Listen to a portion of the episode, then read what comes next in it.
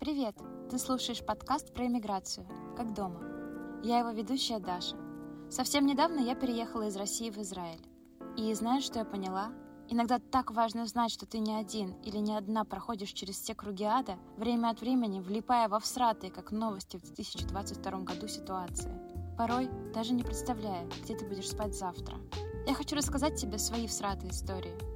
А еще напомнить, нас много, разбросанных по всему миру – где бы ты ни был или ни была, ты не один не.